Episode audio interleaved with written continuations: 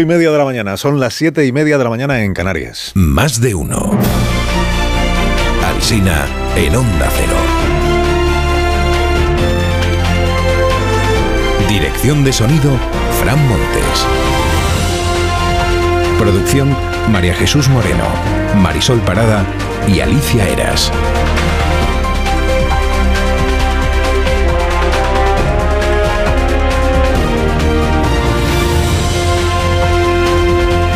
6 de la mañana estamos acompañándoles y estaremos aquí hasta las 12 y 20. Bueno, estaremos aquí hasta las 2 de la tarde porque hay edición local. Después, cuando termina la edición en cadena de este programa, empiezan los compañeros y compañeras de cada una de las emisoras de esta cadena.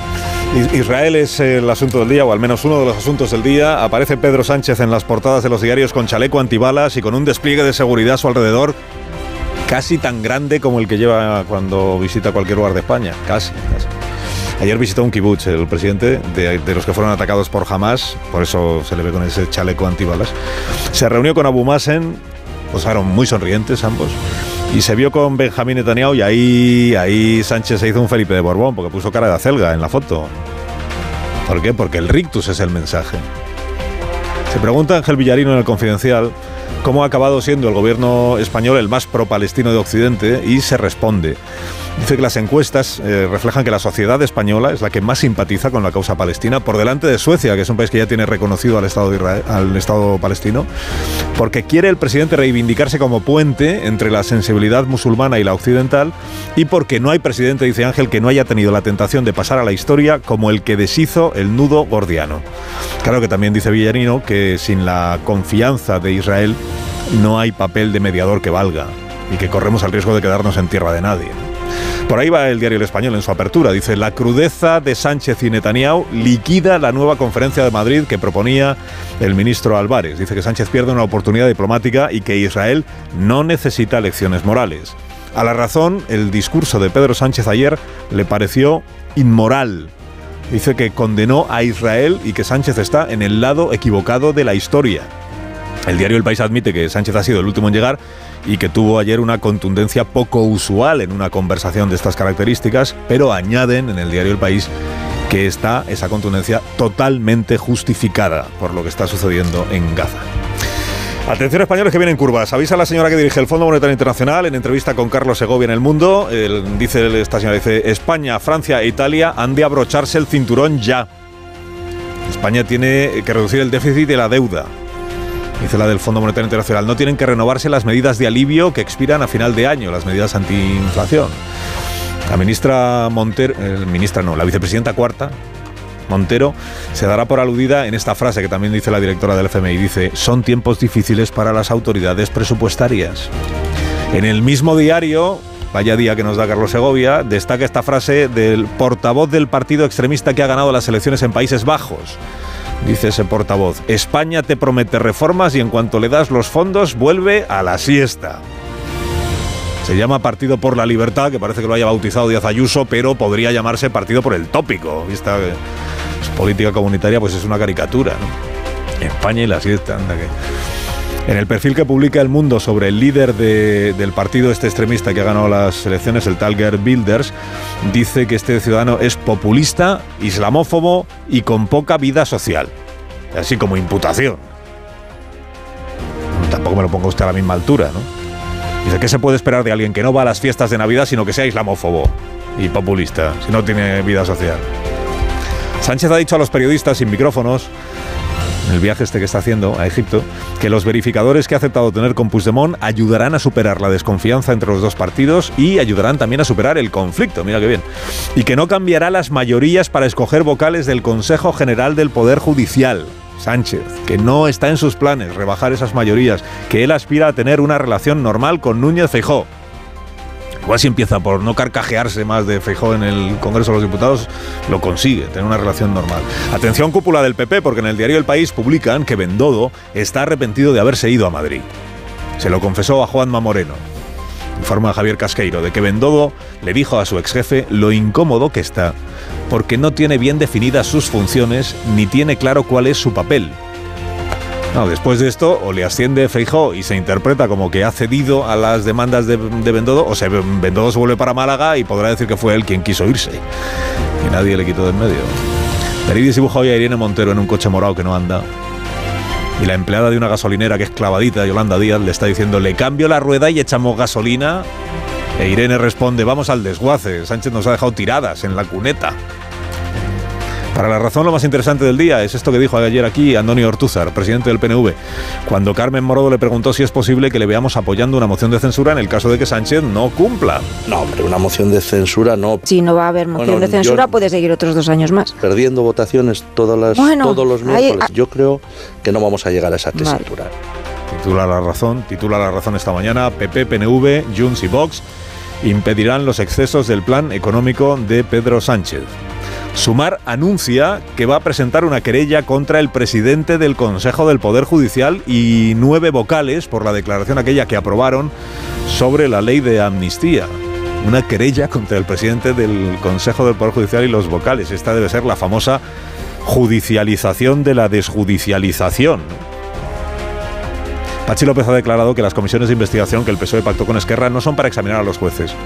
Obsérvese, atención a esta declaración que viene a continuación, como de una de las comisiones dice Pachi López que es para controlar al gobierno de Rajoy y de la otra que es para controlar a no sabemos quién. La Comisión de Cataluña no es para controlar el Poder Judicial, no, es para controlar y analizar lo que se llamó policía patriótica, que nació del gobierno del Partido Popular.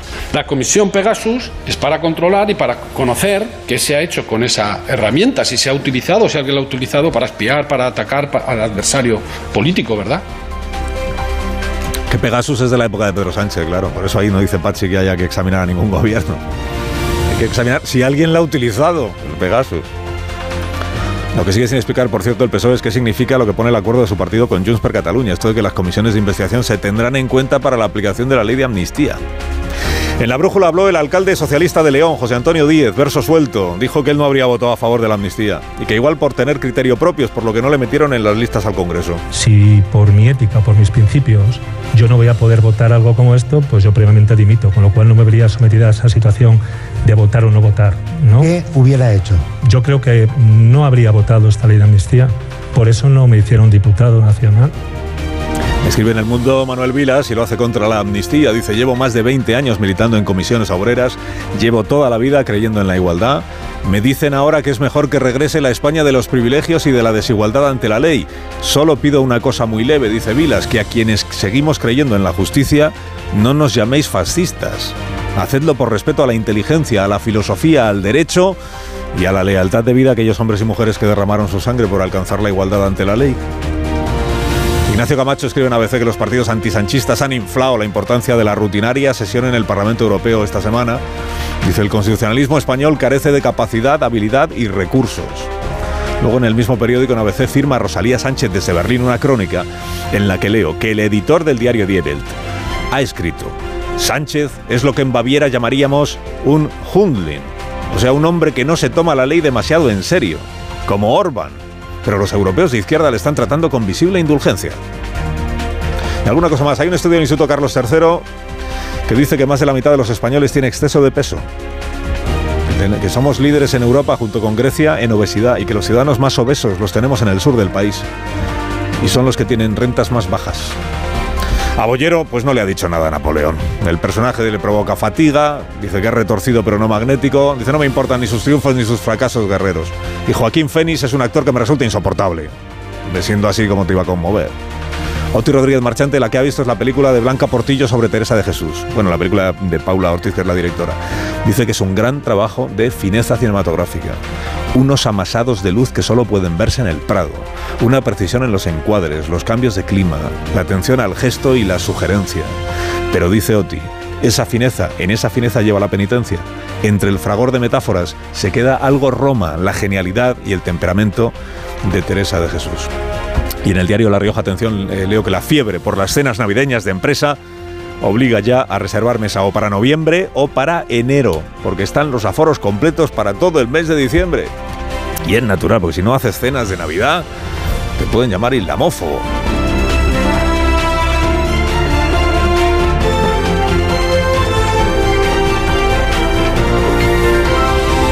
Con Carlos Alsina en Onda Cero, somos más de uno. Te vamos a dar una recomendación para sentirte bien después de los excesos en, en las comidas. Di adiós a los gases y a las digestiones pesadas con Bio3 Vientre Plano. Si te sientes hinchada después de cada comida, toma Bio3 Vientre Plano. Verás cómo mejora tu bienestar digestivo. Bio3 Vientre Plano en sobres monodosis, con probióticos megaflora reforzados con prebióticos e hinojo para obtener resultados reales. Consulta a tu farmacéutico y notarás la diferencia. Es la recomendación de Bio3 Vientre Plano.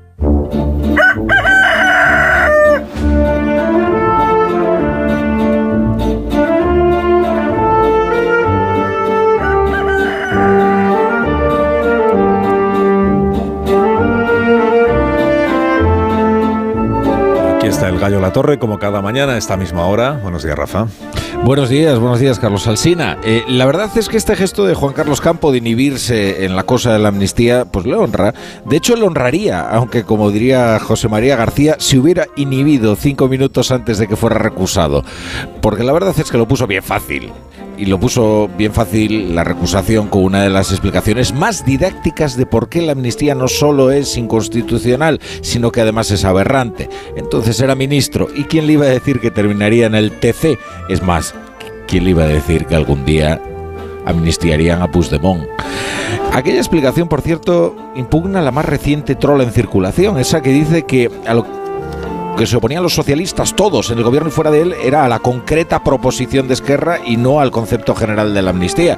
De verdad, iníbanse de defender esa trola, porque hay algo peor que la mentira y es el ridículo. Lo terrible es que ahora estamos con el abaco contando magistrados del Constitucional. Y esa es la medida de la tragedia. Inhibido Campo. Dicen que las cuentas salen a 6 a 4, siempre y cuando asumamos la perversidad de que los magistrados actúan con disciplina de vida quienes les han propuesto. Que ya digo que tal es la medida del drama. Pero, pero espera, porque hay otros dos magistrados del Constitucional de los que se etiquetan o se sexan como progresistas que son susceptibles de recusación. ¿eh?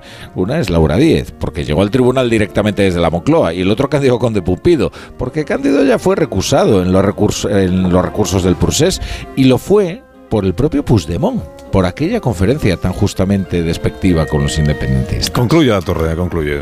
Eh, pues concluyo que, que, ¿qué iba a hacer Juan Carlos Campo? ¿Votar que ahora le parece bien lo que antes le parecía mal? Hombre, a ver, no se le puede pedir a todos que tengan el cuajo de Irache García. Que tengas un día espléndido, el ratito que estés todavía en León, Rafa La Torre, y buen viaje de regreso al centro. Bueno, fue un día muy feliz. Nos acordamos de, de ti. Me dijeron que tenías que volver algún día. Oye, 20 años, ¿eh? Qué bárbaro. Sí, es que han pasado justamente esos 20 años. Sí, sí. No, pero veo que Ahí estaba Caravaggio el primer día, me enteré. Eh, es que Caravaggio suele estar siempre. Y, pero no se pierde una. Lo que, vi, lo que vi en las imágenes es que el Museo Casa Botines sigue espectacular. Como el día que estuvimos ahí la primera vez, hace 20 años, sí, sí, haciendo este programa. Y que la gente de León pues sigue siendo muy oyente de la, de la brújula. Y una vez dije que si la brújula fuera un país, su capital sería León. Y fue muy aplaudido, la verdad, por el, Oh, por por el público leonés. Sí, por el público leonés, es verdad. ya Y nos además- estamos autocitando Qué esto. Qué ya. mérito, ¿eh? Sí, sí, sí. Y además, si, y si León fuera un país, o si al menos fuera una comunidad autónoma, ¿verdad, alcalde? Si León fuera comunidad autónoma. León con Zamora y Salamanca, por ejemplo. Bueno, adiós, Rafa, que tengas buen Se día. acordaron mucho de Oscar Puente Claro. también. por aquí. Bueno, eh, oye, pues nada, que es mi trabajo. Adiós, adiós, adiós, adiós. ¿Qué tal, Marisol Parada? Buenos días. Buenos días, Carlos Alsina. Pues unos Callahan para estas personas que me acompañan. Porque tienen que aprovechar porque Callahan está de Black Friday. Aprovecha los mejores descuentos de Black Friday desde hoy hasta el lunes, que ya puedes encontrar en callahan.es y en las tiendas Callahan oficiales. Disfruta el mejor... Toma un caramelito. Eso es. Disfruta el mejor precio de la tecnología Adaptation, que es el zapato que se adapta al pie. Y para los niños, los Gorilla, los zapatos más resistentes que cuidan de los pies en crecimiento. No te pierdas el Black Friday de Callahan y de Gorilla, fabricados en España por los mejores artesanos, a la venta en las mejores zapaterías y en callahan.es. Tecnología, diseño y confort a buen precio. Pues aquí estamos en Tertulia, en Onda Cero, Más Llévate las pastillitas. Muy buenas para la, para la garganta. Gracias. Que son una fecha, estas son una fecha muy malas. Buenos días, José Antonio Vera. Buenos días. ¿Cómo To- estás? todos llevamos a mano algún caramelo, algún tipo de caramelo. Ah, sí, pues entonces a ti ya no te ofrezco. Buenos días, Pilar Velasco. Muy buenos días. Tú utilizas los de própolis, que son estupendos, Bueno, pero hay unos que son de yemas de abeto, que son los mejores para la tos. Así que compra esos, eh, Marisol. Te los cambio por el Calajá. Compra, ¿eh? No- no, que no te los va a regalar él. Tú Bueno, si compra. falta, te los regalo. Yo te acabo de regalar los míos. Y dice, Vera, tú compra. Esta es la diferencia, así es que no. Eh, Casimiro García Vadillo. Hola, ¿qué tal? ¿Cómo estáis? Estáis de baja por ahí. Pues ahora mismo Vera me odia, pero quitando eso. Nunca te odiaré. Ramón Rubén, buenos días. La plenitud, o sea que. Mira qué voz. Buenos días, buenos días. Bueno, referi- eh, se refería ahora a la torre. Es que la relación entre el alcalde de León y Óscar Puente, que hasta hace bien poco era alcalde de Valladolid, nunca ha sido muy buena. Nunca ha sido muy buena. Eh, ha sido tensa y son del mismo partido, eh, son del mismo partido. El alcalde de León, ese Díaz, sigue siendo del Partido Socialista, digamos que es una figura que tiene como discurso propio. Y, y yo eso siempre sabéis que lo celebro que dice lo que le parece aunque luego pues le pueda traer consecuencias eh, dentro de su partido. Y con el ministro Óscar Puente pues ha tenido pues sus más y sus menos. Y anoche el alcalde se refería al ministro a Óscar Puente que dice no el, el- el Puente lleva de- el- diciendo que desde agosto sabe que, que va a ser ministro y le preguntaba a Rafa si, si también sabía Puente que iba a ser ministro de Transportes Desde luego, si no voy a votar, yo dimito. no, no es este el Ah, yo no voy que a- yo quería escuchar. Es el que habla del ministro Puente, el alcalde de 10. Pero bueno, es igual. Vamos a la huelga de Renfe, que es uno de los asuntos de la mañana. La huelga ha quedado desconvocada y me permitís que antes de escuchar vuestra opinión, es una, es una huelga que le afectaba directamente al, al nuevo ministro de Transportes, por eso lo, lo mencionaba, Óscar Puente que se ha encontrado nada más llegar al cargo que tenía una huelga convocada por, el asunto del traspaso de cercanías a la Generalitat de Cataluña. ¿Os acordáis que el pacto que firma el PSOE con Esquerra Republicana incluye este asunto? Lo que llaman allí, eh, sobre todo lo que llama Esquerra Republicana, el traspaso integral de cercanías. Es una vieja demanda de la Generalitat de Cataluña. La ministra Raquel Sánchez, durante toda la legislatura anterior, mm, no se cansó de decir que era imposible hacerlo, el traspaso integral, porque era ilegal. Estos argumentos no suenan con lo de la amnistía, pero era sobre este otro asunto, que era ilegal y que además no era, no era positivo, o sea, que era contraproducente, porque las vías de tren que están en Cataluña, pues las utilizan no solo los trenes de cercanías, sino los de media distancia, sino los trenes. Bueno, y de repente cambia el, el- panorama porque hay unas elecciones, porque hay que pactar con Esquerra Republicana y lo que parecía imposible se convierte en posible y en deseable. Y los sindicatos dicen, a ver, que se nos había dicho primero que se nos iba a tener informados de cualquier cambio y que esto no se iba a hacer y convocan una huelga.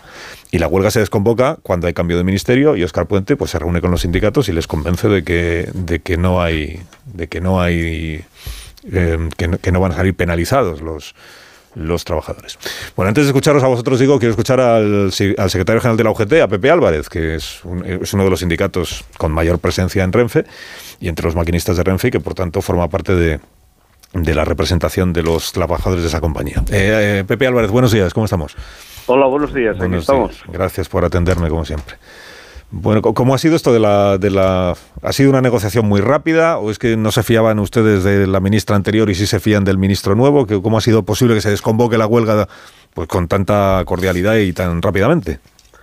Bueno, en realidad eh, nosotros eh, manifestamos, yo mismo personalmente, tanto al PSOE como a Esquerra Republicana, durante el proceso de negociación, que los trabajadores, eh, las organizaciones sindicales, eh, teníamos que ser parte en este proceso de negociación porque a nuestro juicio había en juego intereses de los trabajadores y de las trabajadoras de, Renfe, de Adif, eh, que había en juego el propio funcionamiento del sistema, que yo personalmente no conozco mucho, pero que los técnicos me dicen que eh, lo del traspaso integral de todas las líneas es una cuestión técnicamente, eh, si no imposible, compleja y anormal en los sistemas ferroviarios eh, europeos y, y finalmente porque se supone que este proceso de construcción de una nueva eh, compañía es para mejorar las cercanías y fundamentalmente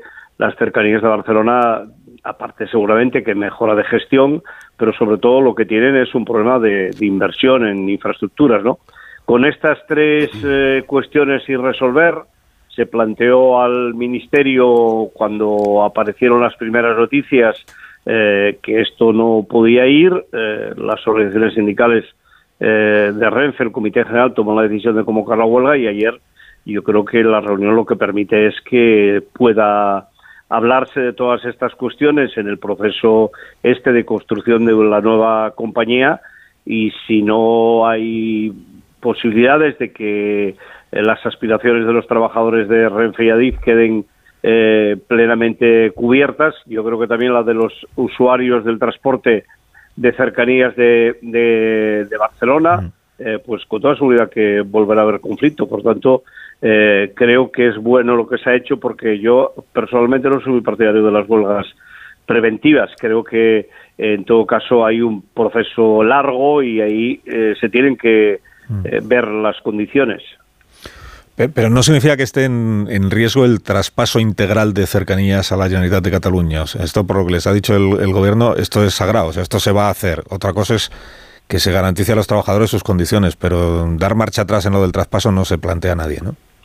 Bueno, eh, a mí me parece que la palabra integral eh, en un sistema que eh, ya se sabe que es dependiente, porque de hecho en su momento para cumplir las disposiciones de la Unión Europea, para que puedan circular trenes como pasa hoy de otras compañías, ha habido que crear ADIF justamente para que sea la gestora de las infraestructuras. Eh, me parece que es una palabra que está muy bien, pero que en todo caso hay que ver si los, los trenes eh, de cercanías de Barcelona solo van por vías en los que van los trenes de cercanías de Barcelona, pero si esas vías las comparten con otros trenes, tiene que haber una autoridad que, que lo pueda que lo pueda regular y evidentemente eso también nos afecta no eh, porque va a afectar a los a los usuarios de, de cercanías pero es evidente que el comité general sobre todo tiene una preocupación por la unidad de, eh, de empresa, por las condiciones de trabajo de los trabajadores y las trabajadoras, no solo de carácter económica, sino también de, de, movilidad, de ascensos. Bueno, eh, creo que de cualquier manera todo esto es bastante más complejo de lo que, de lo que parece. Incluso hay una escasez de, de conductores hoy ya en los ferrocarriles eh, españoles que con toda seguridad eh, pues podría haberse agravado. Por tanto, creo que hay más de una cuestión que, que, tiene que estar presente. Lo, que me está diciendo Pepe Álvarez es que lo de, lo de integral, pues, aunque hayan puesto en el papel traspaso integral, integral, integral no va a poder ser. Yo tengo la sensación de que no. Eh, pero bueno, eh, hoy las palabras se utilizan y se les da la vuelta. Supongo que es la integralidad que permite eh, un sistema que tiene una ley que lo regula, que por tanto habría que cambiar eh, la propia ley que lo regula y que hay unas directivas europeas que hay que cumplir. Pero, pero en su opinión es una buena idea el, traspaso este. no, se puede mejorar la calidad del servicio, eh, las condiciones de los trabajadores, el servicio a los usuarios, mejorando la inversión sin necesidad de llevar adelante el traspaso en cuestión. Bueno, a mí me da la sensación de que eh, seguramente que con todas esas eh, cuestiones eh, el servicio mejoraría, pero en todo caso España es un país que ha ido ha ido en un proceso de acercar los servicios públicos más sensibles y, y, en ese sentido tampoco tiene por qué asustar, porque aquí tampoco estamos hablando de un traspaso, estamos hablando de la construcción de una eh, compañía mixta entre la Generalitat y, y, y, el, Estado. Y por otra parte, eh, en Cataluña también hay la experiencia del traspaso de lo que hoy son los ferrocarriles de la Generalitat, que antes eh, gestionaba FEBE y que pues realmente han mejorado mucho el funcionamiento, básicamente porque se, han hecho inversiones muy fuertes. Entonces, esto que decía usted de las palabras, que ahora se le da la vuelta, se les da la vuelta a las palabras y a los, y a los argumentos. Después de cuatro años escuchando al gobierno decir no es posible hacer el traspaso integral, eh, la ley no lo permite y además no sería mm, positivo, sería contraproducente, ahora nos encontramos con el discurso contrario, por eso siempre chocan tanto las... Que, uno se pregunta, ¿qué es lo que ha cambiado? Pues ha cambiado la situación política, básicamente.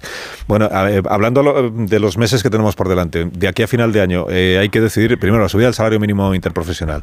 Por un lado tenemos dos cuestiones sobre las que le pido criterio eh, relativas a este asunto. Una, el compromiso que tiene el Partido Socialista y los partidos que le sustentan, al menos sumar que está en ello, de eh, eh, que por ley eh, tenga que actualizarse siempre el salario mínimo interprofesional de tal manera que nunca esté por debajo del 60% del salario medio. Esto que se viene haciendo en los últimos años, pero llevarlo a una ley, blindarlo, digamos, para que, independientemente del signo político del gobierno, esto tenga que cumplirse. Y por otro lado, la negociación sobre cuánto deben subir los salarios el año que viene con la patronal que ya está haciendo sus primeras propuestas, que a ustedes entiendo que siempre les parecerán pues mm, es- escasas, y a la patronal siempre le parecerá demasiado lo que ustedes piden, buscando un término medio, ¿no?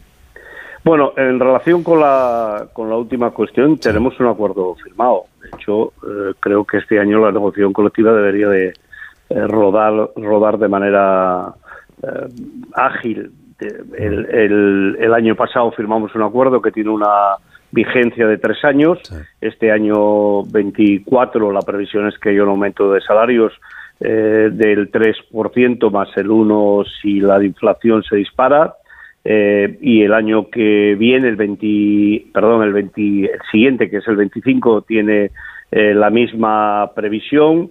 Eh, este año 23 lo vamos a acabar con unos aumentos de salario por arriba del 4% y por lo tanto yo creo que este es un tema que afortunadamente tenemos eh, resuelto con la, con la patronal.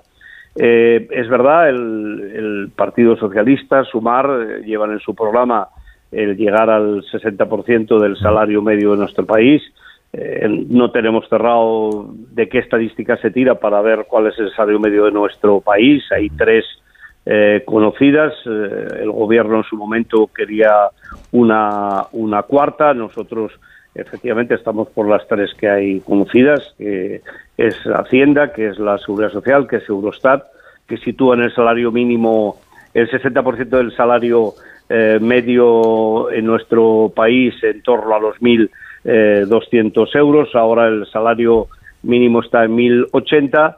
Eh, es verdad que el acuerdo parece que es un acuerdo de legislatura, pero en todo caso hay que subir el salario mínimo para el año 24. Hay una proposición de la, de la patronal eh, basada en el acuerdo que llegamos para los convenios colectivos y nosotros lo que vamos es a la mesa de negociación con un criterio muy claro. Los, eh, el, el acuerdo para los convenios nunca se había trasladado a la eh, negociación de el salario mínimo. El salario mínimo tiene que tener en consideración eh, que la inflación está disparada, que los precios de los consumos de, de- los productos que más consumen las personas eh, eh, que están regidas por el salario mínimo son los que más han crecido.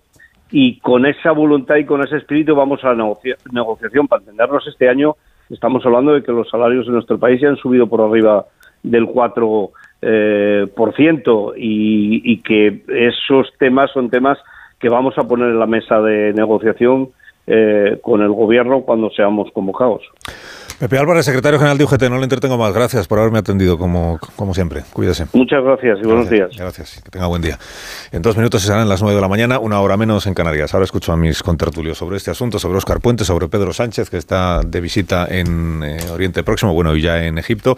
Os preguntaré también por las cosas que ha dicho el presidente, no de política exterior, sino de política doméstica, a los este clásico de nuestra vida periodística, que es en el viaje, en el, en el avión, a los periodistas que acompañan, que están cubriendo el presidente, pues tiene a bien charlar con ellos un rato, sin micrófonos, no se grabe y ahí pues se dicen cosas. Y ya ha dicho algunas cosas el presidente en estas últimas horas relativas a el Consejo General del Poder Judicial, la renovación pendiente del CGPJ y también a esto de los verificadores, que es el, cuestión está tan intrigante que todavía no se ha despejado. ¿Quiénes son los verificadores? ¿Son los mismos los de Junts per Catalunya que los de Esquerra Republicana? ¿Los elige Puigdemont? ¿Los elige eh, Esquerra? ¿Los elige el Partido Socialista? ¿Quién será el comisionado del PSOE para el examen mensual que tiene que pasar en Suiza? Ahora hablamos de eso. Más de uno en Onda Cero. Carlos Alsina. Más de uno en Onda Cero.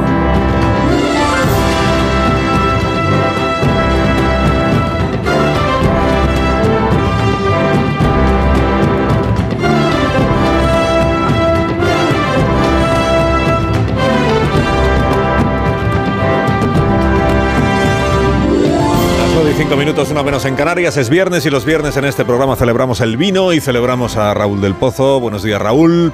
¿Qué tal? muy bien, muy bien. ¿Y tú? Me alegro muchísimo. Muy bien. Cuando tú quieras, que empiece, que empiece Viva el Vino.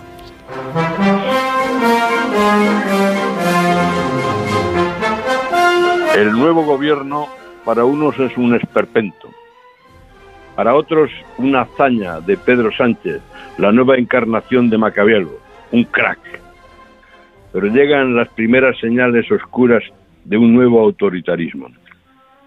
Ni siquiera los socialistas gozan con la conquista del poder. Se sienten señalados, perseguidos. Les llaman traidores o intentan asaltar las sedes del, de las sedes del pueblo, las casas del pueblo, todos los días. ¿Cómo verá Pedro Sánchez el panorama que ha hablado por vez primera de diálogo entre diferentes? El que entre risas prometió un muro para las derechas ha cambiado el discurso. La carcajada mofándose de Fijó ha hecho preguntar a este si fue un tip normal o algún indicio patológico, quizá fue de psicópata, la enfermedad del poder. Ahora el PSOE, el que se siente es el PSOE el que se siente acosado y el gobierno ha ordenado a la policía detener en su domicilio a Pablo Lucini de Democracia Nacional y a tres más por eh, a los altercados de la calle Ferraz. Les acusan de provocar desórdenes públicos. Como respuesta a la persecución, al PSOE llegarán autobuses el domingo a Madrid para un acto de exaltación del líder. Pedro subirá al escenario con Zapatero, al que pondrán como ejemplo del orgullo socialista ante la deserción de Felipe González y Alfonso Guerra. Y Guerra, uno de los autores de la Constitución que se quiere encargar, se pregunta, ¿dónde se ha visto que las leyes las escriban los delincuentes? Añadió que faltaban siete votos y los han comprado a los nacionalistas, que son ridículos, y les han soltado 14 mil millones de euros. Querido Carlos, bebamos el vino de Borges, el que salta la alegría y mitiga el espanto, y no las carcajadas salvaje, bailando el sirtaki de Zorba el griego, saludando el desastre. ¡Viva el vino! Viva el vino y que tengas un buen fin de semana, Raúl. Adiós, un fuerte abrazo. Mira, va a colgar. Oiga. Pues está en forma. Me ha reventado los oídos de la audiencia. Bueno, vamos a lo nuestro con Casimiro García Vadillo, Pilar Velasco, José Antonio Vera, Rubén Amón. Le damos una vuelta a los asuntos de la mañana. Antes nos quedamos sin escuchar. Eh, estuvo anoche el alcalde de León en, el, en La Brújula, en el programa de Rafa La Torre en León. El alcalde de León se llama José Antonio Díez y es del Partido Socialista. Y solo os ofrezco dos de sus, dos de sus respuestas. Eh, está cuando él aludía que el ministro Puente, con el ministro Puente, él no tiene buena relación. Esto es, en Castilla y León es sobradamente conocido. La relación entre el alcalde de Valladolid, que era Óscar Puente, y el alcalde de León, pues no ha sido. Y claro, ahora el, el exalcalde de Valladolid, pues ahora es ministro de Transportes, por tanto va a ser el que tome decisiones sobre por dónde van la carretera, por dónde van los trenes y desde León se percibe, o al menos así lo percibe el alcalde, que Oscar Puente pues siempre barre para Valladolid y claro, pues ahí hay una pues una discrepancia y una tensión. Y sobre Oscar Puente dijo esto. Sabía que iba a ser ministro hacía mucho, creo que ha dicho. ¿Sí? Sí, sí, dijo que él ya en el verano ya sabía que iba a ser ministro. ¿De transportes? Sí, de todo, porque ¿qué, ¿dónde le van a poner él? Bueno, ¿Dónde le van a poner a él? La, la verdad es que... Entonces, me imagino, me imagino que, que lleva estudiando las infraestructuras desde agosto. ¿eh? Entonces está informado, digo yo. Bueno, sobre la amnistía, dijo un par de cosas el alcalde de León. Una, que él que es cargo público del Partido Socialista, es nada menos que el alcalde de la capital leonesa, eh, y militante, por supuesto, de hace muchísimo tiempo, que a él nadie le ha preguntado por la amnistía, que a él nadie le ha pedido criterio, porque en realidad dentro del PSOE pues no ha habido un debate sobre la amnistía, que es verdad que ha habido una consulta a la militancia, pero que era una consulta sobre el pacto con Sumar para hacer un gobierno progresista, que la ESO, claro, ¿cómo va a decir que no? A un gobierno progresista y a que se intente eh, que salga adelante ese gobierno. Pero sobre la amnistía en concreto, que no se le ha preguntado. Cuando se le planteó, eh, creo que fue Javier Caraballo el que le dijo, y si usted fuera diputado del PSOE, entonces votaría a favor de la ley de amnistía. Y entonces ahí el alcalde de León lo que explicó es que él cree mucho en lo, de, en lo de la disciplina de grupo parlamentario y que por tanto, si hay que votar algo que uno, un, que el diputado no comparte, lo que tiene que hacer es dejar de ser diputado. Lo que hizo Pedro Sánchez cuando no quería abstenerse en la investidura de Rajoy, eh, quitarte de en medio, no romper la disciplina de grupo, sino irte tú, irte tú. Y entonces insistió Caraballo en qué haría él si estuviera en esa situación. Desde luego, si no voy a votar, yo dimito. Yo no voy allí a no cumplir algo que es un principio básico en el parlamentarismo en la política dentro de un grupo que es la unidad de voto. Si por mi ética, por mis principios, yo no voy a poder votar algo como esto, pues yo previamente dimito, con lo cual no me vería sometida a esa situación de votar o no votar. ¿no? ¿Qué hubiera hecho? Yo creo que no habría votado esta ley de amnistía. Por eso no me hicieron diputado nacional. Entiende que no le hicieron diputado nacional porque llegada esta situación él presentaría la dimisión como diputado antes que someterse a la disciplina de grupo. Y a vueltas con este asunto, ya os escucho, eh, añado que Sumar ha presentado una querella, lo hemos contado ya, contra el presidente del Consejo del Poder Judicial, el señor Guilarte, y los nueve vocales del Consejo, que sacaron adelante aquella declaración institucional del CGPJ sobre la ley o el proyecto de ley de, o proposición de ley de amnistía una querella de sumar, esto yo antes decía que todo debe ser la desjudicialización de la judicia, o al revés, la judicialización de la desjudicialización de la, política. Eh, sobre esto le han preguntado al ministro Bolaños hace un momento, al ministro de Justicia, y ha dicho, bueno, es una decisión que ha tomado una fuerza política con la que compartimos gobierno de coalición, pero desde luego es una decisión de una fuerza política que no es el Partido Socialista. Desde luego, lo que a mí me gustaría y lo que voy a hacer en los próximos años es intentar resolver las cuestiones con diálogo. Esto es cosa de sumar y yo estoy en otra cosa que es el, diálogo. Como de cómodo está el PSOE con la querella, si estaba enterado o no enterado, pues esto seguro que en las próximas horas nos vamos a ir enterando. Bueno, comentarios de los contratulios de este programa. Sobre esto no va a opinar el presidente Sánchez porque aún no le ha Aún no se había presentado la querella y no se le ha podido preguntar. Pero se le preguntará también a lo largo del día de hoy. Ah, sobre los verificadores, nos conté que eh, lo que ha dicho el presidente Sánchez está, en esta conversación con periodistas es que él entiende que el verificador, porque él habla en singular, aunque nos han dicho que van a ser cuatro, el verificador puede ayudar a superar la desconfianza entre las dos partes, que en este caso son el PSOE y Junts per Cataluña, y que él cree que también puede ayudar a la superación del conflicto. Bueno, no, no ha aportado nada especialmente eh, nuevo sobre el tema que me parece que, que, en este momento es lo importante de verdad. ¿no? Aquí estamos hablando de muchas cosas, eh, el debate que hubo en Bruselas, ¿no? en donde pues, se dice que van a estar vigilantes sobre si la ley de amnistía pues, es una ley ilegal, eh, que lo será, evidentemente, claro que lo es, y el, pero el problema no es ese, el problema es todo lo que está envuelto. Y el problema está en lo que, bueno, en, lo que dijo Puigdemont y en lo que está en el pacto del Partido Socialista con, con Junts, ¿no? que es el lawfare. Y, el problema está en las comisiones. Decía ayer Pachi López que bueno, las comisiones, las comisiones son para controlar al gobierno. Ya sabemos que eso es mentira y es eh, y es un poco lamentable de que nos tomen por idiotas diciéndonos cosas que sabemos que no son así. Las comisiones no son para controlar al gobierno, ni al anterior ni a este. Las comisiones son porque es un requisito previo que exige eh, Puigdemont eh, para poder meter más gente en la ley de amnistía. Y ahí está eh, una de las eh, cuestiones, me parece, centrales, que es, las que, es una de las que tendría que analizar detenidamente la Comisión Europea mm, y el comisario de justicia particularmente. Y el tema de los verificadores es el otro. cuidado, verificadores o como se les quiera llamar, ¿no? Otros le, llaman conseguidores o, en fin, o facilitadores, etcétera, etcétera. Eh, cuidado, ayer hubo unas declaraciones de un senador de Junts que se llama José Luis eh, Claríes en televisión española, que dijo que mm, los verificadores ya han trabajado, que no es que van a empezar a trabajar ahora, no, no, no, los verificadores ya han estado trabajando y han estado trabajando Mm, para verificar, para confirmar, para facilitar el pacto que se ha producido entre Junts y el Partido Socialista. O sea, mm, ya han participado. Efectivamente no sabemos cuántos son, se dice uno, eh, tres, cuatro, cinco. Mm, la idea es que pudieran ser gente eh, personas relacionadas eh, con, la, con el centro, con la fundación Henry Dunant, que es la que mm, utilizó, por otra parte, Zapatero y sus entornos en otro momento para el diálogo con, con, ETA y con los entornos de ETA y bueno, a los que ya conocen eh, de sobra.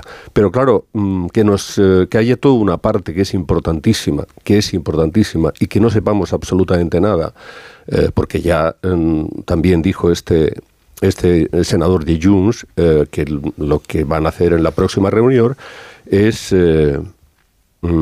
verificar o es dar el visto bueno y tomar nota en los idiomas en que se considera oportuno, que serán el castellano y el catalán seguramente, de que ha empezado la negociación de las condiciones para el referéndum.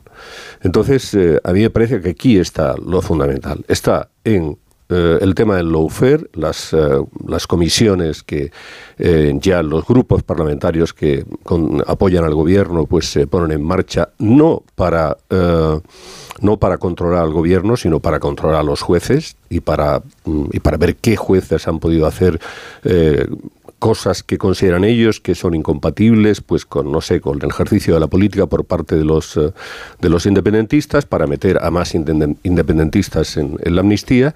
Y por otra parte el tema este mm, oculto secreto del que no sabemos nada y del que debería haber algo de transparencia de las conversaciones en Ginebra muchos temas, pero al final forman parte del mismo. Empiezo por los verificadores. Es verdad que a estas alturas ya deberíamos de conocer el nombre y el rol. Es el en, el, en, las cesiones que tuvo que hacer el Partido Socialista para ese pacto con Junts y garantizar la investidura, eh, en realidad los verificadores es el, es el más incómodo para, para, los militantes del PSOE y es el más incómodo para, para el PSOE, diga lo que diga, aunque, aunque diga ahora que bueno, ellos tampoco se fían de Junts. Pero una cosa es que hayan tenido que aceptar a los verificadores para eh, en ese pacto con Junts y otra cosa es que les compremos que, que, eh, que, sirven para algo, por mucho que Junts diga que tienen que garantizar la viabilidad del pacto. El pacto con Junts, la ley de amnistía está en el Congreso. El resto de pactos con Junts, eh, hay más pactos con Esquerra Republicana, materiales, más agenda que cumplir que también supuestamente pasa por los verificadores y que, y que realmente, por mucho que digan, no se va a solucionar ni en Suiza ni donde hayan puesto esta institución o verificadores que igual la semana que viene ya conocemos. Por tanto, eh, Junts Esquerra venderán ese seguimiento de los pactos, pero al final eh, aterrizan aquí. Y esto me lleva a lo de a, la gestión de Rodalíes, que me parece un buen ejemplo de lo que es la política y luego la ejecución de, la política. Eh, lo ha dicho bien Pepe Álvarez en la entrevista, teníamos que ser parte. Efectivamente, si los sindicatos ni se ni sale un tren ni se transfiere ni se transfiere una, una vía. El traspaso y la responsabilidad de traspasarlo pasaba por las condiciones de los trabajadores, pero fíjate, es que no eran solo los tramos que puedan pasar por otras comunidades autónomas, sino que lo que no querían es desprenderse de la red ferroviaria europea. Claro, es que todo está interconectado. Es que tú para gestionar tus, eh, los rodalíes en Cataluña eh, tienes que gestionarlo primero con los sindicatos nacionales, porque UGT y comisiones obreras eh, de Cataluña han tenido que interactuar con Pepe Álvarez y con, y con, y con UNAI, eh, con comisiones y obreras y con UGT, y, al final la gestión pasa por una resolución eh, nacional. Eh, una reflexión más de fondo, leía la prensa catalana y recordaba la prensa catalana esta mañana que una de las debilidades del proceso fue precisamente la debilidad de los sindicatos en, en Cataluña independentistas los derechos de los trabajadores, al final quienes los ponen encima de la mesa son UGT y comisiones obreras. No así como en Euskadi, con el País Vasco, que está ELA y está el sindicato Abertzale o, o, no recuerdo ahora mm, otros sindicatos, pero, pero en Cataluña quienes tienen fuerza son UGT y comisiones obreras y, este caso del traspaso de Roladíes es muy buen ejemplo de que esto pasa por la agenda nacional. Casimiro. Sí, bueno, yo creo que estamos en una fase muy interesante que es la de la concreción de los acuerdos. Entonces, eh, aquí mm, vamos a ver cómo el gobierno eh, se echa para atrás en algunas cosas que sabe que no, que no puede cumplir y, tendrá que justificarse delante de los independentistas porque hay cosas que efectivamente no se pueden llevar a cabo. Las cercanías, la cesión de cercanías integral que está en el pacto con RC es que no se puede llevar a cabo. Y, mm, por, muchas razones, no solo porque los sindicatos no quieran perder sus, eh, digamos, mm, condiciones laborales que tienen en estos momentos establecidas eh, con Renfe y con sino porque hay una gestión que es integral de las vías a nivel nacional y a nivel europeo, y eso no se le puede ceder a Cataluña. Ya veremos cómo gestiona ese tema. El, el asunto de las mm, comisiones de investigación que quiero recordar que mm, cuando em, se conoció el pacto del Partido Socialista con Junts, em, que estaba la palabra lawfare y tal, ese mismo día el Partido Socialista distribuyó, a mí me llegó, me imagino que algunos de vosotros también, mm, a algunos periodistas, eh, una nota oficial del Partido Socialista diciendo que de Loufer nada. O sea, que aquí las comisiones de investigación eran como todas las comisiones de investigación y que el Poder Legislativo, se decía, digo textualmente, jamás va a intervenir en el Poder Judicial ni condicionar ninguna decisión del Poder Judicial. Eh, es decir, que mm, aquí hay mucho ruido pero va a haber pocas nueces, porque ¿qué va a hacer la comisión de investigación de Pegasus? Mm, o sea, decir que las decisiones que tomó en su día el responsable del Tribunal Supremo de autorizar mm, algunos eh, mm, pinchazos telefónicos a líderes independentistas es ilegal, ¿va a hacer eso el gobierno? ¿Va a, querellarse contra el eh, magistrado del Tribunal Supremo que autorizó eso? Estamos locos. O sea, pensamos que se puede llegar hasta ese punto. Es decir, yo creo que. y ayer, ayer, fijaos que Sánchez en esa conversación off the record que tuvo con los periodistas, eso es off the record curioso, porque luego todo se sabe, citando al propio presidente. Pero él dijo, dijo lo siguiente. Eh, la amnistía realmente al mundo judicial no le preocupa tanto. Lo que le preocupa es el tema del lawfare y eso no va a ir a ningún sitio. Es decir, el gobierno cree que la amnistía tiene un periodo duro ahora de tal de tensión, eso al final va a ser como los indultos, que la gente lo va a tragar, por ahí tal, que venga Puigdemont, ¿vale? Pero hay cosas que no se van a poder hacer como por ejemplo esta cuestión del lawfare, como la cesión de las cercanías a la Generalitat y muchas más cosas que están en los acuerdos. Por lo tanto, el gobierno se va a ver en la tesitura de tener que mm, mm, justificarse delante de sus socios o delante de la gente que les ha apoyado para estar ahora de nuevo en Moncloa y a la vez lo contrario, porque la amnistía es un tema muy duro eh, y, se abren ahora unas perspectivas realmente complicadas, porque, claro, yo creo que lo que no, con lo que no contaba el gobierno, eh, lo digo porque creo que es así, es con que eh, Juan Carlos Campo iba a tomar la decisión que ha tomado de abstenerse. Me consta, y esto digo, me consta que él, que el, el eh, exministro de Justicia, no lo comunicó previamente al presidente del Tribunal Constitucional, a Cándido Conde Pumpido. Y cuando Cándido Conde Pumpido conoció el hecho, bueno, mm, se subía por las paredes. ¿Por qué? Porque no solo es una cuestión de, que hay un voto menos dentro de lo que se llaman magistrados progresistas. No, no, no.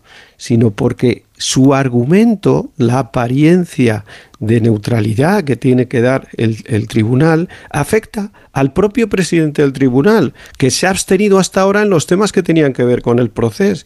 Y a una magistrada, Laura Díez, que viene directamente de Moncloa de trabajar con el ministro de Presidencia, que, o oh casualidad, ahora es el ministro de Justicia que ha avalado la ley de amnistía. Pero ¿cómo se puede decir que, eso es neutral? O sea, les ha metido en un lío tremendo. O sea, ahí va a haber un jaleo de mucho cuidado.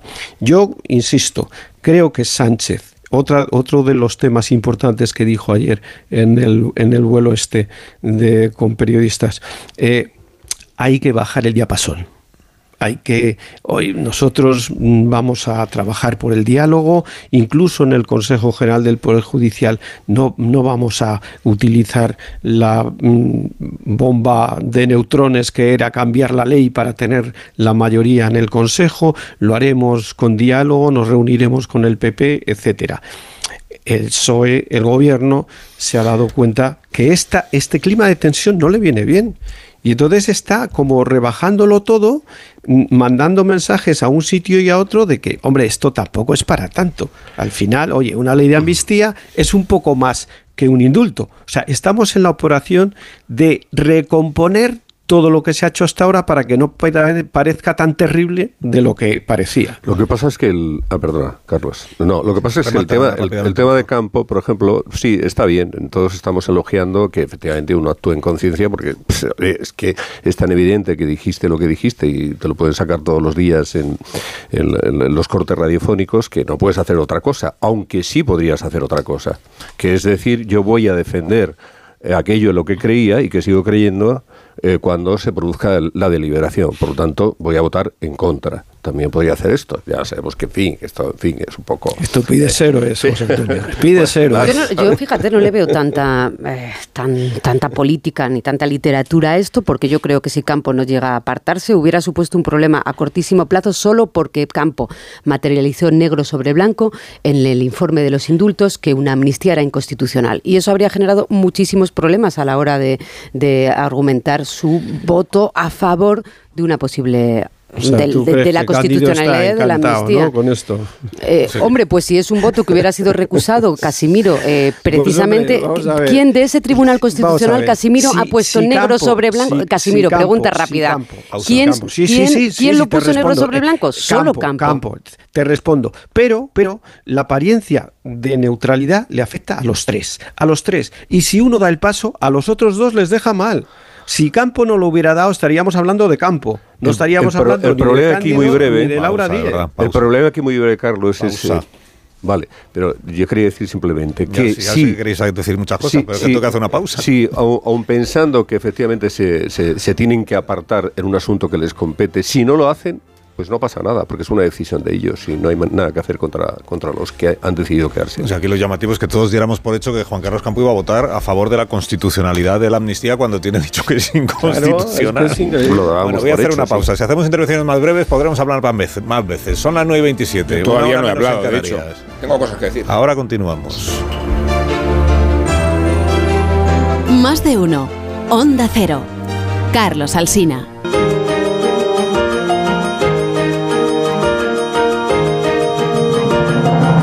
Unos 25 minutos, una hora menos en las Islas Canarias. Bueno, si luego me da tiempo os pregunto por Bendodo, y esto cuenta hoy el diario El País, de que está por está como decepcionado, decepcionado porque ve que el equipo de Feijóo pues está un poco en la indefinición, que no sabe muy bien qué competencias tiene cada uno y que, que se arrepiente de haberse ido a Madrid y que preferiría pues volverse para, para Málaga. Pero bueno, como la semana que viene supongo que habrá novedades en el PP sobre ajustes, que dice Feijóo, ajustes nombramientos, ascensos y tal. Eh, igual lo planteamos la semana que viene, porque tengo pendiente escuchar vuestras opiniones sobre lo del de, eh, presidente Sánchez en Israel y en Cisjordania. Ahí esta doble visita que realizó ayer. Primero estuvo con el presidente del Estado israelí, eh, es a quien le dijo esto de que no es de recibo que haya miles de niños palestinos muertos por la respuesta de Israel contra los atentados de Hamas. Empezó el presidente en todo caso, como ha hecho siempre que se ha referido a esta cuestión, condenando como lo que son atentados terroristas, lo del 7 de octubre cometido por Hamas, a quien se refiere permanentemente como organización terrorista.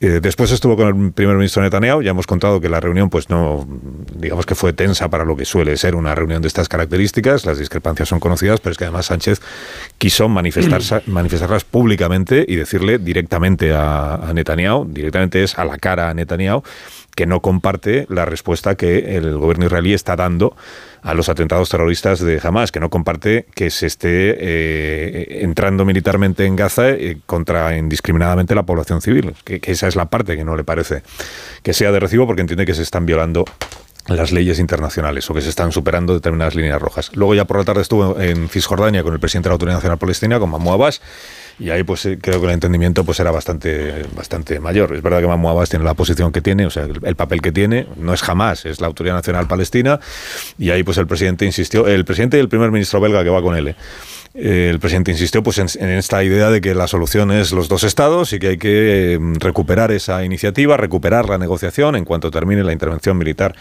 israelí en Gaza. Ya he contado antes cómo lo ven hoy los periódicos, hay diferentes interpretaciones, unos más favorables a la coherencia del presidente y a lo que le dijo a Netanyahu y otros que entienden que fue inoportuna la declaración fue inoportuna en la medida en la que le quita al gobierno de España la posibilidad eh, o la baza diplomática de convertirse en mediador en este conflicto, si es que aspiraba a serlo, y de ser anfitrión de una conferencia de paz como aquella del año 91. Eh, 91, ¿no? En el Palacio de. En el Palacio de- Bueno, Amón, que no ha hablado todavía, venga. Es- Venga, es un vamos. milagro que Amón no haya hablado en una tertulia. Bueno, pues, vez, eh, yo... A ver, yo, yo creo que podrá discutirse o no la posición de Sánchez, pero es franca e inequívoca. No la comparto, pero acudió, aunque fuera tarde, después de tantos tiempo desde el origen del conflicto, acudió a mantener una posición, y es una posición claramente pro-palestina. Eh, pro-palestina, además, que se identifica con una tradición de la política española. Eh, eh, y no voy a hablar mucho de las raíces antisemitas que nos comprometen a todos desde los tiempos más remotos, sino del hecho de que tradicionalmente España ha estado mucho más cerca de la causa palestina que, que de Israel. Y de hecho somos un país totalmente anómalo porque no sé si queremos o no reconocer ahora unilateralmente el Estado palestino, pero España reconoció el Estado de Israel en 1986 casi medio siglo después de su fundación, lo cual demuestra cuáles son los criterios con que nuestra política y diplomacia han reaccionado ante Israel. Y digo que el problema de Sánchez y su afinidad a la causa palestina consiste en que es muy difícil desvincular la causa palestina de Hamas como es muy difícil hacer esta disquisición casi quirúrgica entre qué es un terrorista y qué es un civil. Podemos convenir que desde luego los niños no son terroristas, pero es difícil eh, establecer la diferencia de un derecho a una respuesta sin que haya víctimas civiles cuando eh, Hamas, que es eh, una organización terrorista muy, muy eh, arraigada y muy capilarizada, eh, se demuestra mucho más allá de las convenciones del terrorismo localizable e identificable. ¿Qué es Hamas? ¿Cuáles son sus expresiones?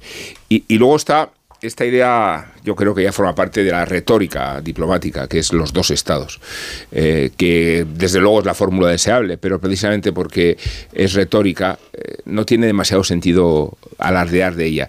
Ni siquiera delante de Abu Mazen, porque Abu Mazen representa a la, a la ANP palestina, sin ninguna enjundia política y representación en Gaza y con poquísima presencia casi en Cisjordania. Luego son declaraciones que obedecen a, a, una visión ideológica de la causa, pero no con expectativas eh, de solución. Y, es ahí donde tiene menos sentido, eh, pues ponerse al lado de Sánchez. ¿no? Me parece extra, extraordinariamente especulativo eh, jugar en ese terreno. Yo, yo, creo que Sánchez ha estado diciendo, eh, lo que ha dicho ayer, lo que ha estado diciendo todo el tiempo y lo que han dicho otras personas en su partido, por ejemplo Borrell y tal, y que me parece además que eh, podemos criticarlo, pero que mm, tiene bastante coherencia. Ha condenado durísimamente la barbaridad y la atrocidad del atentado de Hamas y luego ha dicho, oiga, sí, pero la respuesta tiene que ser que tengamos cuidado con la población civil, con los niños, las mujeres, los ancianos, los enfermos, etcétera, etcétera. Y me parece que eso es impecable desde ese punto de vista. Lo único es que tiene muchos peros el planteamiento. Uno, que tú vas allí, lo que quieres es mediar para que haya una cumbre aquí en Barcelona, para, en fin, mediar para la paz, pues eh, claro, con ese discurso a Netanyahu le estás dando una bofetada, ¿no? Eh, muy diplomático, pues a lo mejor si pones mucho el acento en lo último y menos en lo primero, pues eh, muy diplomático no es y entonces, pues bueno, la respuesta de Israel, que ya sabemos cómo responde Israel siempre, que no tiene en este sentido, en fin, no vamos a descubrir nada, son muy contundentes, muy duros, pues no vamos y ya está, bofetada que le da directamente.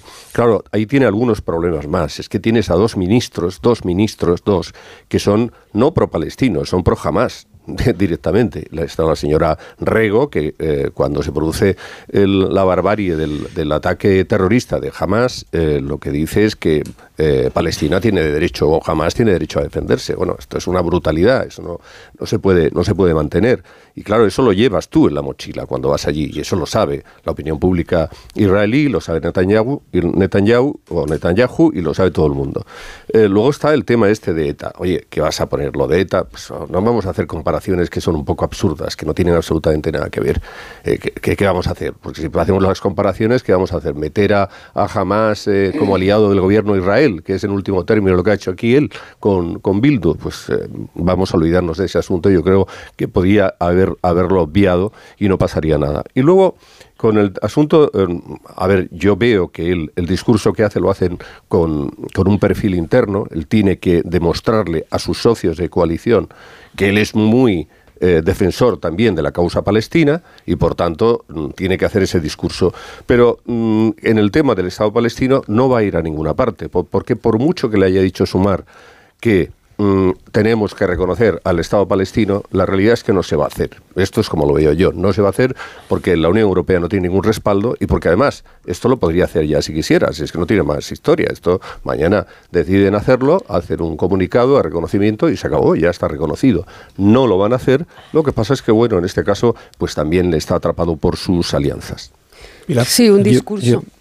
sí, decía que un discurso nacional, pero que está absolutamente en sintonía con el jefe de la diplomacia europea, Josep Borrell, que en, que, en el pleno del Parlamento Europeo eh, ha ido, ha dicho prácticamente lo mismo que Sánchez, ha ido más allá que la presidenta de la Comisión, Ursula von der Leyen, y en esto Pedro Sánchez Álvarez, ministro de Exteriores, junto a Josep Borrell, ha mantenido, ha mantenido una posición, eh, no sé si diría pro-palestina, pero pero, sí ha mantenido una posición de absoluta condena a los ataques terroristas de Hamas, pero defensa del derecho internacional y el reconocimiento de los dos estados, que parece que ya em, esto empieza a ser una frustración, eh, una frustración que ya parece hasta, hasta quimera. ¿no? Me parece que cuando en política internacional la, la diplomacia pesa más que la exigencia del respeto a los derechos humanos en el contexto en el que estamos, pues bueno, España aquí es verdad que Sánchez ha sido el único presidente que le ha dicho a Netanyahu eh, algo como el número de palestinos muertos es insoportable. Eso que es una realidad que está pasando a ojos de todos, a ojos de Europa y a ojos del mundo, eh, si rompe la diplomacia, bueno, pues a veces hay que elegir entre, entre la diplomacia y, un, y recordar que estamos hablando de que el número de muertos civiles en cerca de, nos llega a 50 días eh, de guerra desde el 7 de octubre, alcanzan los mismos muertos civiles que, hubo que ha habido en Ucrania y que en, Europa no hubo eh, ninguna fisura para que nos pareciera escandaloso y, para pedir que se respetaran los derechos humanos. Repito, Sánchez ha sido el presidente más contundente eh, frente a Netanyahu y, y, coincide en la semana en la que el Ejecutivo Comunitario recuerda y ha puesto sobre la mesa que las ayudas ayudas, la Unión Europea es el mayor donante eh, de Palestina y de Gaza, que las ayudas eh, están llegando a la población palestina, a las organizaciones internacionales y no a, y no a Hamas, recordando esa tensión que hubo en Europa al principio por parte de un comisario que pretendía, que pretendía retirarlas. Y si España se aleja de la petición del, de la conferencia de paz, no se celebra en Barcelona y se celebra en otro sitio, bueno, si veremos si la contundencia de la alineación, la petición de respeto a los derechos humanos de, España fuerza esa conferencia de paz, oye, pues igual hay, hay, que hipotecar que sea en Barcelona y sea en otro sitio. Lo importante es que se llegue a una conferencia de paz. Casimiro. Bueno, yo, yo creo que mm, eh, el presidente ha hecho un gesto para la vía. A mí me, me, recuerda un poco lo que hizo ayer, con esa mirada a cámara, con cara de malas pulgas, cuando estaba hablando con Netanyahu, el gesto de Zapatero cuando no se levantó en el desfile cuando pasó la bandera norteamericana. Eh, el presidente estaba allí no como presidente del gobierno español, sino como presidente de turno de la Unión Europea. Y por lo tanto, él tenía que llevar la posición de la Unión Europea. ¿Está Alemania de acuerdo con lo que dijo el presidente español delante de Netanyahu? No. ¿Está de acuerdo Francia con lo que dijo el presidente español delante de Netanyahu? No. Es decir, es una posición suya. Me parece que él, si hubiera ido como presidente del gobierno español, pues oye, me parece bien, pero cuando vas en representación de una institución multinacional, eh, pues tienes que respetar un poco lo que piensan los demás, no ir allí a, hacer un gesto que es de política doméstica. O sea, este, este presidente está dando un mensaje para que la gente de Sumar y la gente de tal digan, oye, mira, le ha echado dos, le ha echado un par el presidente que delante de Netanyahu le ha soltado esto. O sea, yo creo que ese es el gesto, o sea, el gesto con esa cara, todo estaba como estudiado. Dicen, mira, voy a quedar estupendamente ante la izquierda pro-palestina española. Pero es impropio, estando yo de acuerdo básicamente con lo que dijo, pero lo que dijo lo dijo por lo que lo dijo. O sea, él estaba buscando un efecto en la política nacional y se olvidó de que estaba allí no como presidente de España, sino como presidente de turno de la Unión Europea. Me parece que es eso, buscar el momento para hacer un gesto de política nacional. Zapatero no levantándose cuando pasó la bandera norteamericana. oiga usted, pero mm, hay que pensar un poquito más en, lo que es la diplomacia. Pero la, defensa, perdona Casimiro que te interrumpa, la solución de los dos estados, hay un consenso absoluto europeo sobre, el, sobre eso. Pero, vamos a ver, pero eso es otra cosa, eso es otra cosa. No, es otra cosa, no, es lo que defendió ayer Sánchez, esa es la postura diplomática, reconocimiento de los dos estados como solución al conflicto. Perdona, lo de los dos estados es una cosa y a lo que yo me estoy refiriendo, que es en decirle a Netanyahu que no se pueden matar niños, que no, se, eso, es otra cosa. Dijo el número de ah, muertos es insoportable. Y, habló de habló de los niños y de que no se puede buscar la paz haciendo acciones militares indiscriminadas. Eso fue lo que dijo. Y eso delante de Netanyahu es muy grave, sobre todo cuando su país ha sufrido el mayor ataque terrorista de la historia. Entonces, estando, insisto, si yo no discuto el fondo de la cuestión. Lo que discuto es lo que hizo el presidente ayer. Eso es lo que discuto. el presidente, insisto, es lo mismo que dice el jefe de la diplomacia europea. Lo que le discutimos a Sánchez es que diga eh, lo que piensa y, o sea, que exprese abiertamente la posición que todos conocemos que mm. tiene que tenía que haber dicho algo diferente a lo que piensa por estar delante de Netanyahu. Que no, lo comparto. no, no, no, Lo, que, digo es que... Y tampoco comparto que el presidente ayer en su, en su declaración se haya apartado de la posición de la Unión Europea. La posición de la Unión Europea desde el primer día es condenamos los atentados terroristas de Hamas, porque condenamos a Hamas, que es una organización terrorista, defendemos o reconocemos el derecho de Israel a defenderse de un ataque terrorista y añadimos que hay límites Sí, hay, unos límites en la respuesta a los atentados terroristas. Eh, ¿y esa es la posición de la Unión si es Europea. Tan claro, si es tan clara la posición, ¿por qué hablamos de la diferencia entre von der Leyen y Borrell? ¿Por qué Alemania nunca? Porque von der Leyen hizo una primera declaración en la que no hablaba de los límites y, hasta dónde ha tuvo que hacer una segunda declaración añadiendo lo de los límites. O Francia sobre ese tema. A ver, hay dos países, has mencionado a los dos países eh, que tienen mayores escrúpulos con Israel. Bueno, a pues los dos países más importantes de la Unión Europea. No, pero que en este caso su connotación y, su línea editorial no proviene de su poder económico, sino de su pasado en el caso de Alemania con el nazismo y de la presencia de la comunidad judía súper numerosa. La posición de la Unión Europea no la expresa el ministro de Exteriores de la Unión Europea, que es el señor sí, Borrell. Sí. ¿Y en qué se diferencia lo que defiende Borrell de lo que defiende Sánchez? No, no se diferencia nada. ¿Y entonces? Eh, eh, ¿Cuál es la diferencia entre la posición de Sánchez ayer y la posición de la Comisión Europea? Yo creo que ninguna. Otra cosa es que se diga que no, no se le debe decir a la cara a Netanyahu lo que uno piensa. Bueno, esa es una. No, yo, creo, que sí se, sí se, le debe decir, y, he empezado por, comentar antes pues que. se le debe decir. No, que, que, que, compartir la posición de, de, Sánchez o no no significa. No, yo, yo, yo critico su criterio, no, no, no el hecho de haberlo yo critico su opinión, no el hecho de haberla expresado. Y me parece que manejar eh, argumentos retóricos es muy delicado. Primero, por esta idea de verdad ingenua de los dos estados eh, en convivencia. Eh, no tiene sentido aplicarse a esta doctrina sabiendo que está amenazada precisamente por los dos eh, extremos interesados. Y, la otra cuestión es la de la proporción o no proporción. ojalá el terrorismo de jamás fuera el de ETA, con unas connotaciones, una definición y un perfil criminal específico. es muy difícil definir qué es jamás es muy difícil dimensionar a tu enemigo. Y, esta era una de las razones por las que se temía eh, la brutalidad de la respuesta israelí. ¿Dónde empieza el terrorista y dónde termina? Y, cuando una sociedad tiene tanta vinculación orgánica, orgánica con, una organización terrorística, terrorística, es muy difícil eh, delimitar quirúrgicamente a quién puedes matar y a quién no puedes matar. Yo digo que Israel tiene derecho a una respuesta y que aquí la gran cuestión y la gran dificultad es extremar cómo se perfila esa respuesta sin causar muchos más daños de los que está viendo y está habiendo muchísimos daños en una zona superpoblada con 17.000 víctimas y la mitad de ellas son niños. Pues, pues claro que es difícil. Bueno, y digamos además, y digamos además, yo creo que estamos diciendo lo mismo que Sánchez, fíjate.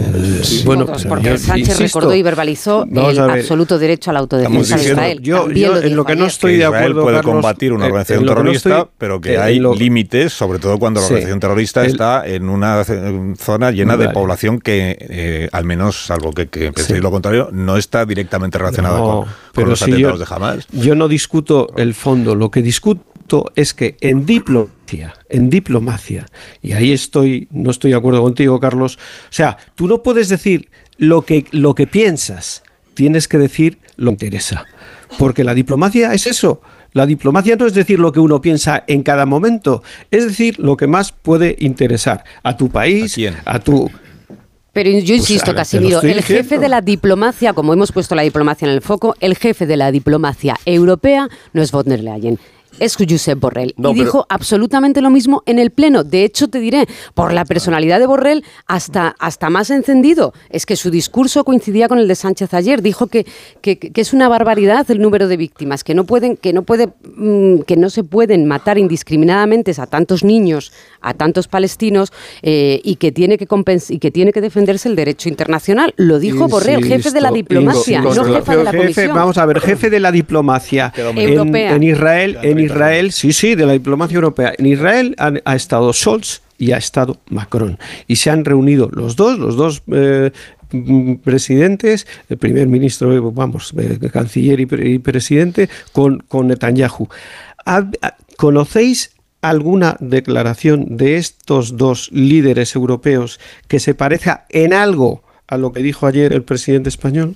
O sea, decir que hay una coherencia, que hay una coherencia entre lo que dijo ayer y lo que dijeron Scholz y Macron, vamos. Pues yo creo que hay una coherencia. Yo, lo, que, veo dicen lo mismo, sí. Otra cosa es que, como es Sánchez igual tenemos un prejuicio. no, yo lo que veo es lo siguiente. Está diciendo lo mismo que dice Biden, vamos. yo lo que veo, yo lo que veo es lo siguiente. no, no, decimos ya nada más. Porque ya digo rapidísimo. es que es la hora de irse, de verdad. Claro. Bueno, en lo que se parece Netanyahu y Sánchez. caso alguna vez, Marisol Parada, unos, unos para estas personas que se tienen que ir y ellos no tienen que ver el horario, pero yo sí, venga. Aprovecha los mejores descuentos Black Friday desde hoy hasta el lunes en Callahan.es y en las tiendas Callahan oficiales. Disfruta al mejor precio de la exclusiva tecnología Adaptation, que es el zapato que se adapta al pie. Y para los niños, los Gorilla, los zapatos más resistentes. No te pierdas el Black Friday en Gorilla y en Callahan, fabricados en España por expertos artesanos, a la venta en las mejores zapaterías y en Callahan.es. Tecnología, diseño y confort Adiós, Vero, adiós, Velasco, adiós, Casimiro, adiós, Amor. Buen fin de semana. A las 11. Hasta las 11. Ahora llegan las noticias. A las 11.